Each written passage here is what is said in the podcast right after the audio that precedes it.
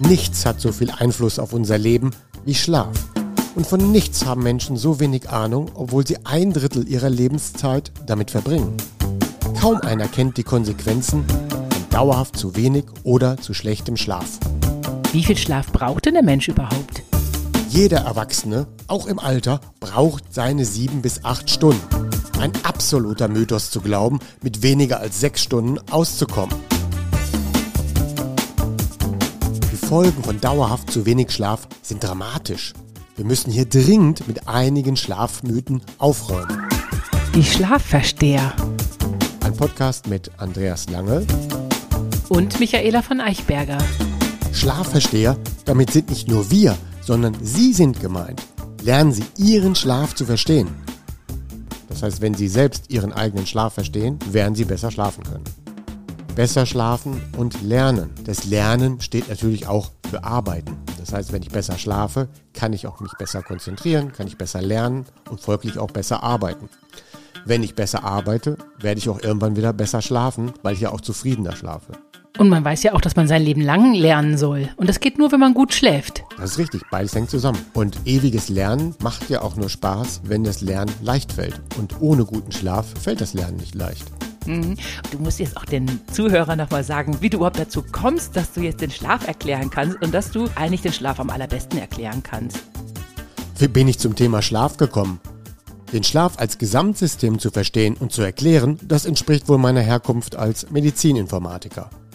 Gerade aus dem Verstehen ergeben sich die motivierenden Ansätze zur Verbesserung. Und ich bin total fasziniert davon, den nächtlichen Schlaf zu messen. Unzählige Schlafkurven habe ich analysiert und den Menschen helfen können. Ich lese in Schlafkurven praktisch wie in einem Buch. Die Sünden des Tages erkenne ich in den Kurven.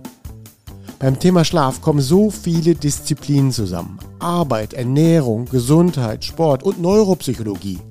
Und irgendwie ist es meine Leidenschaft geworden, diese Themen miteinander zu verbinden. Und wenn ich dann heute sage, was ist denn am wichtigsten? Bewegung, Ernährung, Schlaf, dann würde ich sagen, ist heute der Schlaf hat den größten Impact auf alles. Weil der Schlaf eben auch den Impact hat auf Psyche und unser Denken. Und deswegen auch der Podcast so, dass es eben um Schlafen und Lernen geht.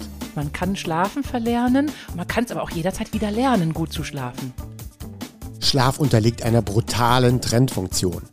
Fangen wir einmal in Serie an, schlechter zu schlafen, dann wird es meist in der Folge schlechter und schlechter mit unserem Schlaf. Die Abhängigkeiten sind groß. Wenig Schlaf und wir haben weniger Lust, uns zu bewegen. Weniger Schlaf und unser Sättigungsgefühl wird gestört. Und zu wenig Schlaf schlägt dann auch irgendwann auf unsere Psyche. Die Folge aller Konsequenzen, wir schlafen doch weniger. Eine gefährliche Negativspirale setzt sich in den Gang. Viele Risikofaktoren von Alzheimer, Herz-Kreislauf, Burnout oder Diabetes werden durch zu wenig Schlaf bedient. Aber darum sind wir ja hier. Ja, wir wollen den Schlaftrend unserer Hörer wieder positiver gestalten. Eine Produktion der VAL. Tonschnitt und unsere unermüdliche Gastgeberin Michaela von Eichberger. Redaktion und unser unnachgiebiger Experte Andreas Lange. Die Schlafversteher. Jede Woche neu und überall da, wo es Podcasts gibt.